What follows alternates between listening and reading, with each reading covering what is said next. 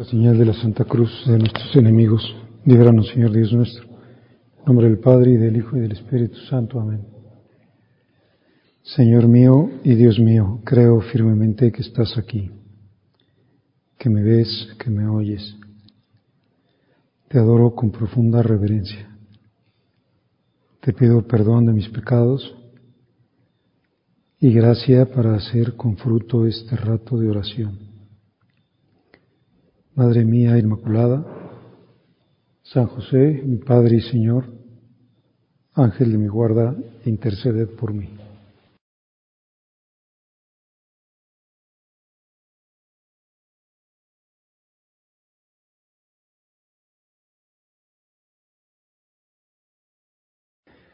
En aquel tiempo Jesús vio a un hombre llamado Mateo sentado a su mesa de recaudador de impuestos y le dijo, sígueme.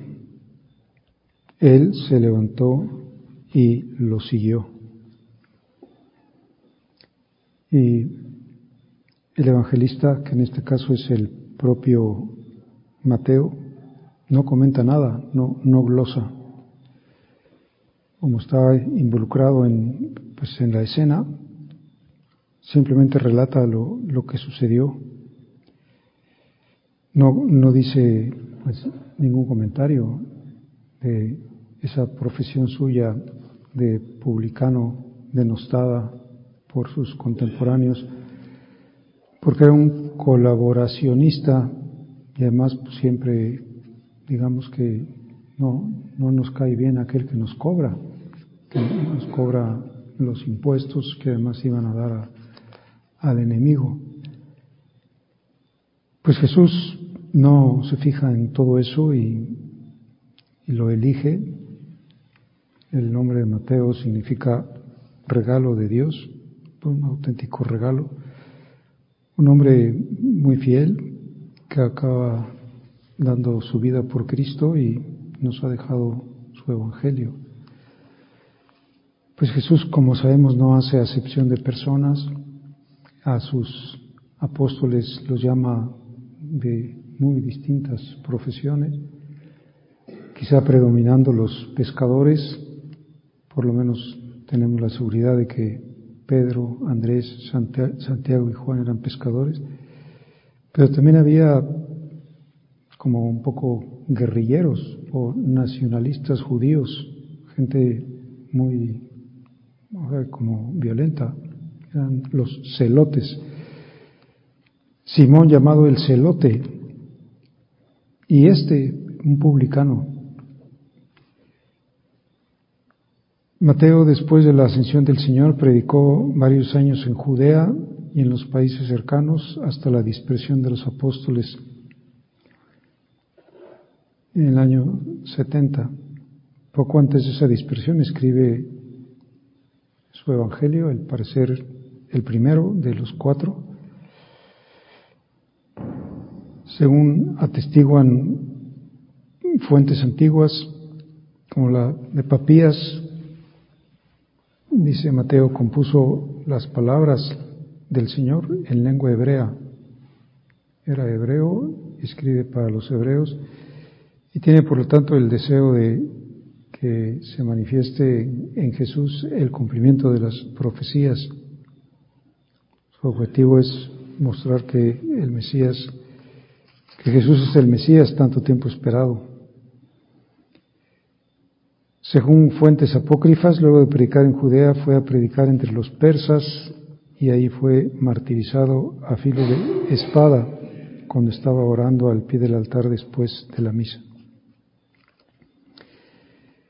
Y, Mateo lo, lo que sí comenta es lo que sucede a continuación, inmediatamente después de su llamada Dice, después, cuando estaba Jesús a la mesa en casa de Mateo, muchos publicanos y pecadores se sentaron también a comer con él y sus discípulos. Viendo esto, los fariseos preguntaron a los discípulos, ¿por qué su maestro come con publicanos y pecadores? Jesús los oyó y les dijo, no son los sanos los que necesitan de médico, sino los enfermos. Podemos emplear aquello que se llama el sentido espiritual de la escritura para aplicarlo a este pasaje y, soñar con esa alegría que fue también la alegría de Saqueo, la alegría de Lázaro de Marta y de María, de recibir al Señor en nuestra casa. Los personajes del Evangelio son también estados del alma y quizá nosotros podríamos oír eso mismo que, que escribió aquí San Mateo, eh, las críticas, o como tú que eres una persona pecadora, puedes pretender que Jesús va a estar en tu casa, ¿cómo es que su maestro come con publicanos y pecadores? Y podremos oír esa respuesta del Señor, yo no he venido a llamar a los sanos, sino a los enfermos, porque los enfermos son los que necesitan de médico. Y tú no rechazas las invitaciones a las casas de los pecadores, como tampoco rechazaste la invitación, bueno, más bien te invitaste tú a la casa de saqueo.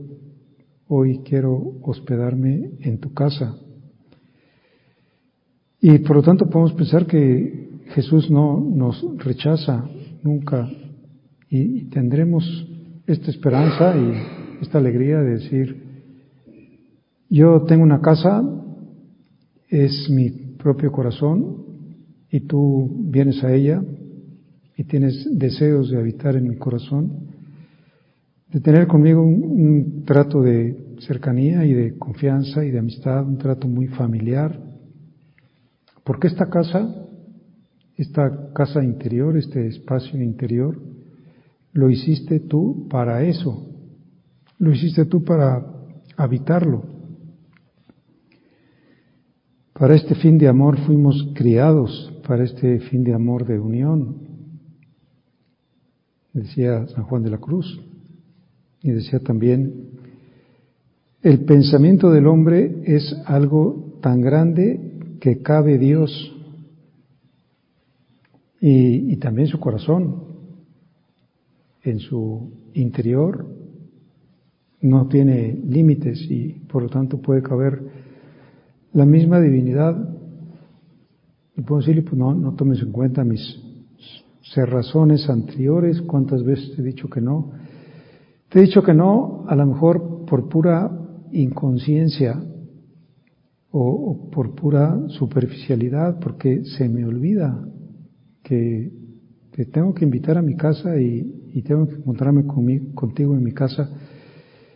Y, tienes grandes, grandes deseos de, que estemos en comunión de amor en mi casa, en mi, mi, casa que hiciste para eso.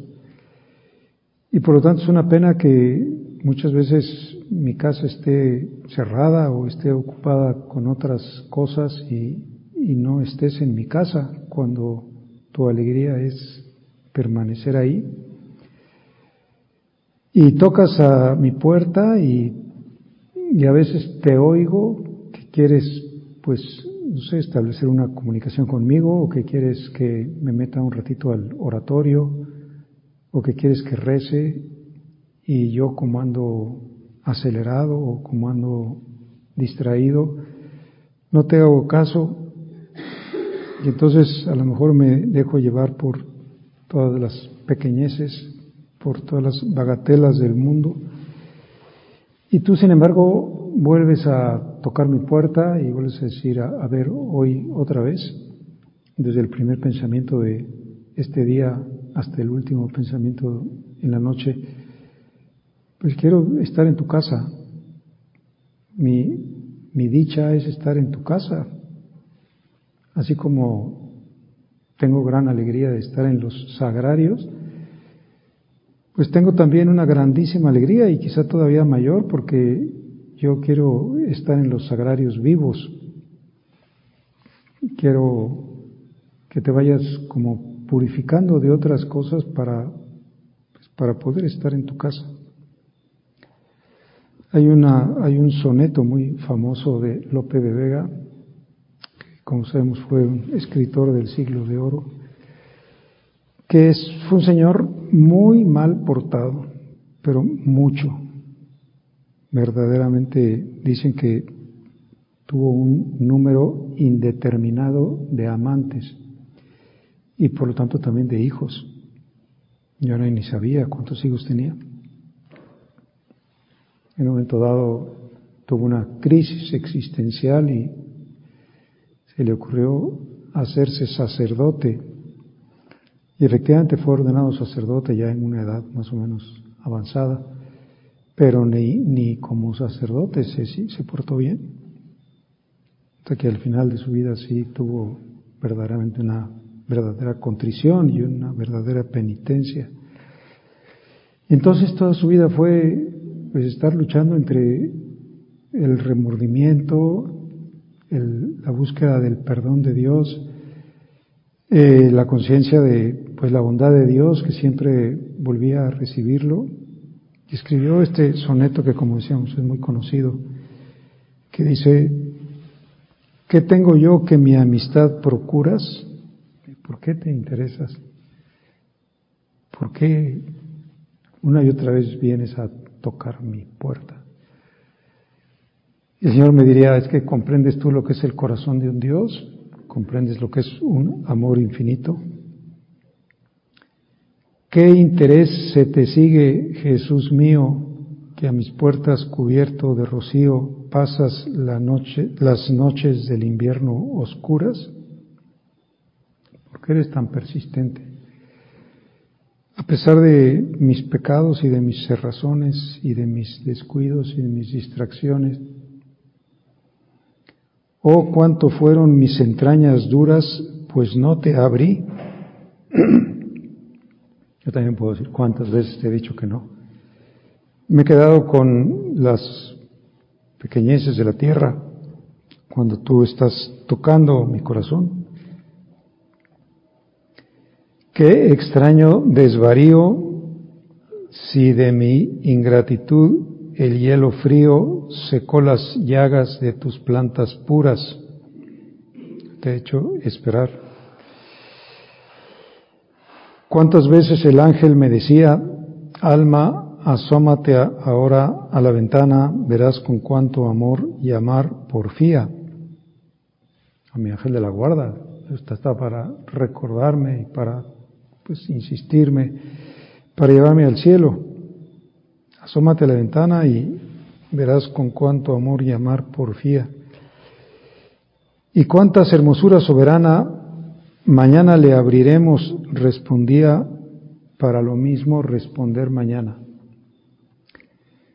una vez y otra vez y otra vez y un remordimiento y otro remordimiento y una invitación y otra y pues un testigo pues, de esa paciencia del Señor que hace todo lo posible, absolutamente todo, por, por salvar un alma o por que un alma le pertenezca completamente.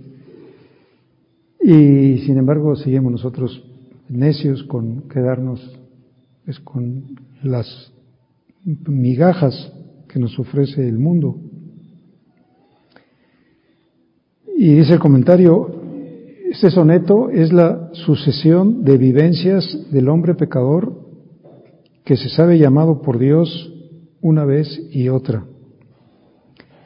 Y destaca la amorosa y paciente espera silenciosa de Cristo, sujeto a todos los agravios, con tal de obtener al final una atenta respuesta, con tal de salvar un alma.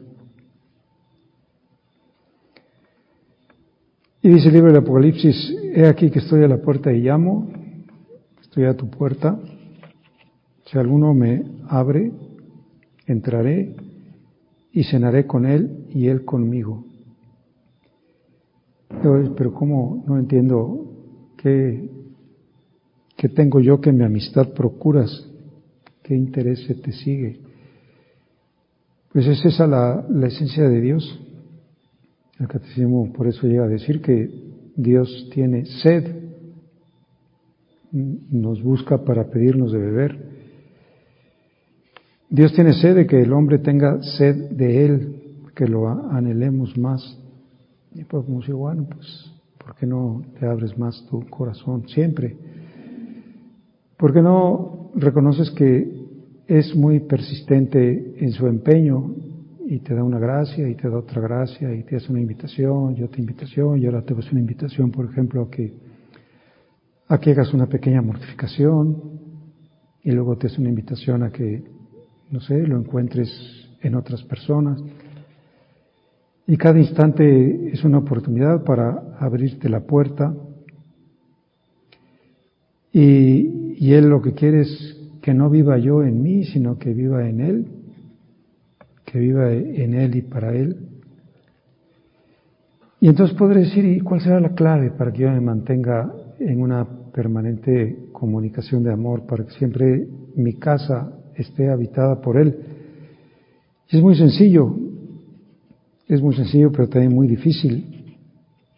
Dice un padre de la iglesia, la oración depende del amor.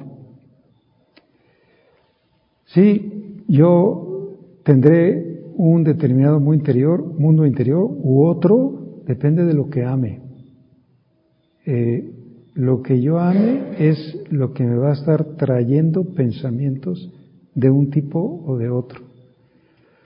Porque el alma vive donde ama, no tanto donde anima. Entonces me diré al Señor, ¿por qué no purificas más tu corazón de otras cosas? que sabes que te roban espacio y que te distraen y que al final si te vas quedando más purificado, eh, pues lógicamente vas a tener un solo amor y te vas a estar acordando constantemente de mí porque no tienes otra cosa en la que pensar. En cambio, si tienes ataduras, si, si te vas llenando de, cosas distractoras, me llama la atención una cosa que he leído en la biografía de San Juan de la Cruz que decía, no se meta en los dimes y diretes de los conventos, ni de las monjas ni de los frailes. No se meta en eso. No, no le toca, no le toca juzgar sobre eso. Por lo tanto, no, no se meta que si esta persona tiene esta cosa y la otra esta y la otra me dijo y la otra no me dijo y esta tiene este carácter y la otra tiene aquel otro. No se meta porque lo único que va a hacer es llenarse, pues eso, de pensamientos negativos y pensamientos críticos. Y entonces su corazón va a estar ocupado. No vas a gozar del amor deseado y hallado, donde encontramos la felicidad. Mateo no la había encontrado en su riqueza ni en el banco de los recaudadores, sino cuando abrió su casa, o sea, físicamente abrió su casa, invitó a Jesús y a sus discípulos como para festejar su llamada. Y después, pues dejó todo y lo siguió y acabó, como decíamos, siendo un gran regalo de Dios, un gran regalo porque dio mucho fruto, seguimos todos los días aprovechándonos de de su evangelio, de lo que escribió. vamos a abrir nuestro corazón.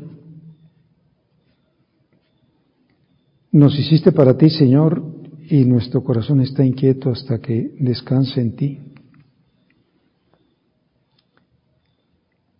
Y nuestro Padre nos repetía mucho, que seamos almas de oración, almas de una constante oración.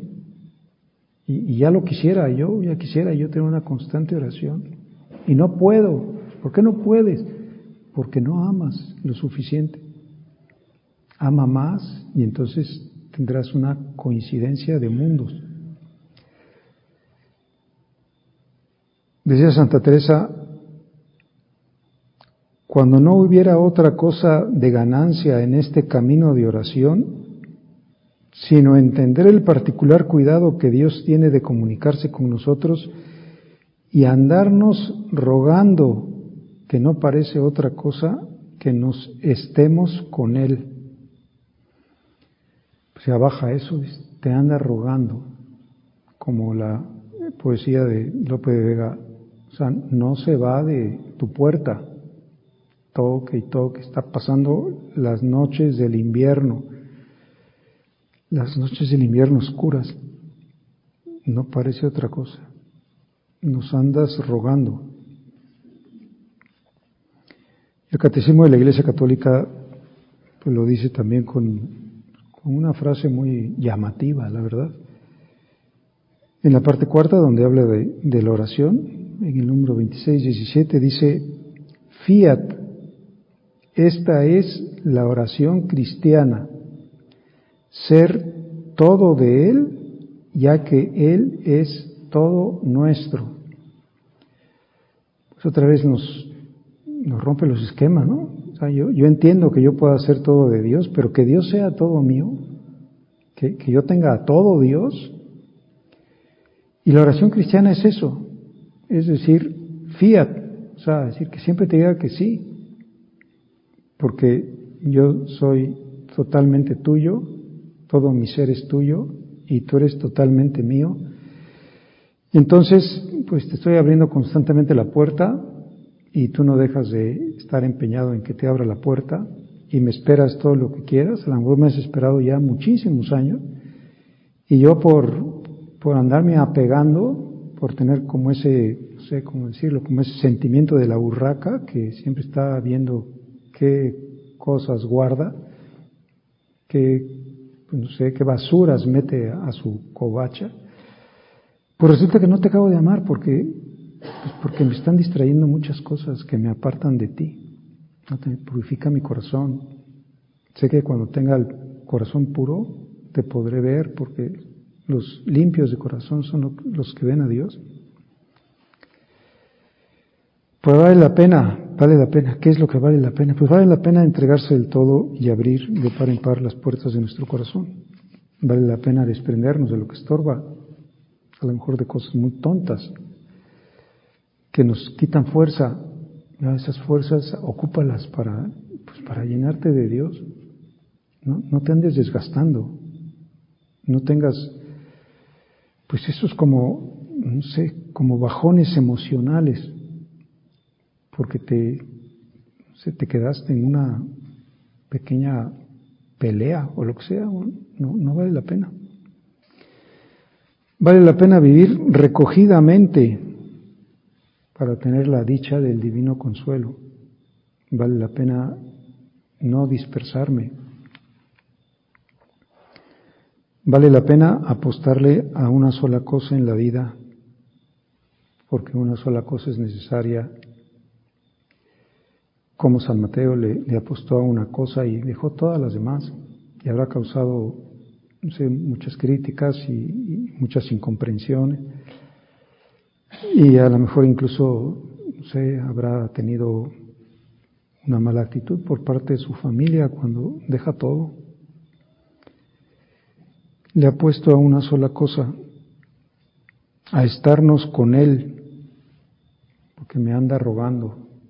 Te anda rogando, Dios te anda rogando, te anda rogando de que te estés con Él, de que puedas empezar una vez más me gustaba San José María esa frase latina tan chiquita, decía, nunc chepi. Ahora comienzo, ahora comienzo, ahora recomienzo, ahora comienzo a buscarte, ahora comienzo a decir, ya, estoy harto de tantas cosas que me distraen, tantas pequeñeces o de tantas, eh, no sé, como señuelos que me pone el mundo, el demonio y la carne, resulta que me impiden verte. Hoy te voy a buscar más que antes, hoy voy a evitar todo distractor. Desde luego has de seguir tu camino, hombre de acción, con vocación de contemplativo, dice un punto de surco. Voy a hacer muchas cosas, sí, sí, tengo que hacer cosas, pero mi vocación es de contemplativo. O sea, mi casa, mi mundo interior, tiene un invitado. Hace mucho le abrí la puerta y no quiero tener otros.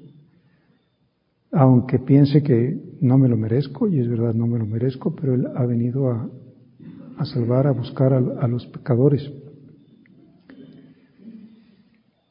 Pues Mateo siguió a Jesús desde el telonio hasta el martirio.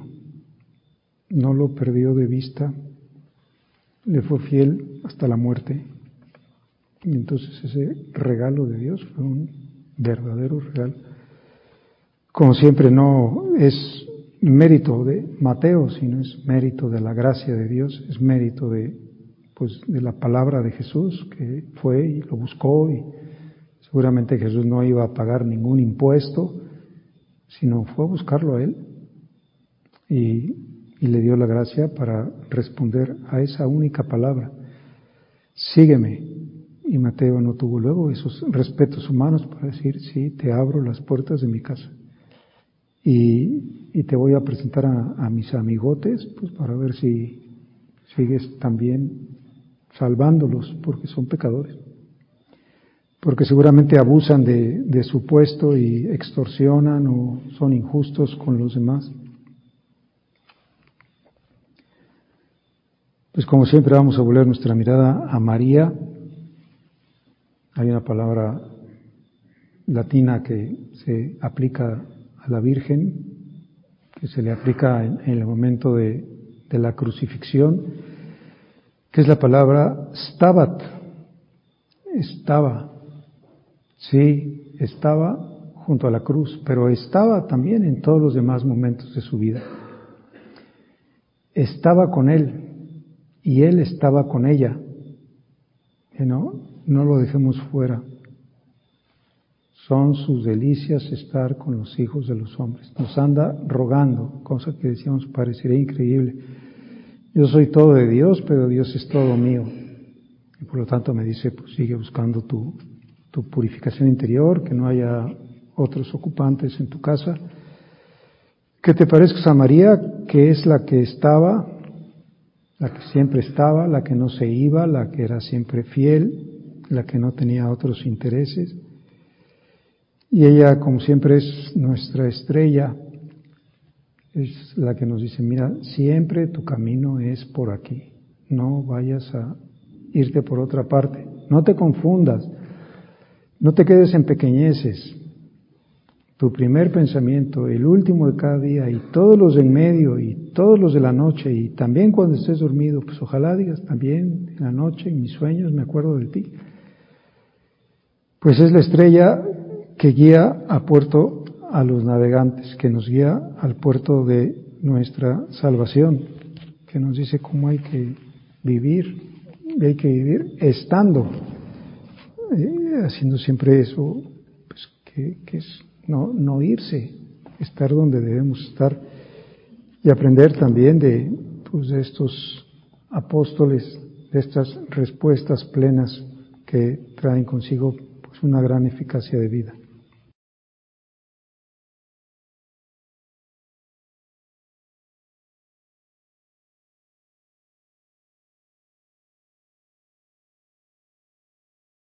Te doy gracias, Dios mío, por los buenos propósitos, afectos e inspiraciones que me has comunicado en esta meditación. Te pido ayuda para ponerlos por obra. Madre mía Inmaculada, San José, mi Padre y Señor, Ángel de mi guarda, interceded por mí.